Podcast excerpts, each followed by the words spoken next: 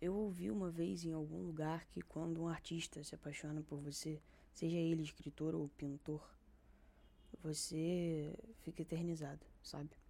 E eu decidi que eu ia eternizar todas as pessoas às quais eu já senti alguma coisa. Então, agora nessa parte do podcast a gente entra nos textos que eu fiz para as pessoas que eu já gostei, amei ou me apaixonei. E é basicamente isso. Eu queria a tarde inteira, e a noite e amanhã. Eu queria acordar com teu sorriso, que sempre me tira o fôlego, não importa quantas vezes eu já o tenha visto. E tem também esse olhar que me desarma completamente. Garota, eu já escrevi tanta coisa para você que eu mal consigo achar novas palavras para usar. E eu não faço ideia do que você faz comigo, mas a verdade é que eu gosto muito. Você não cansa de me surpreender, e eu não canso de me apaixonar a cada dia mais um pouco.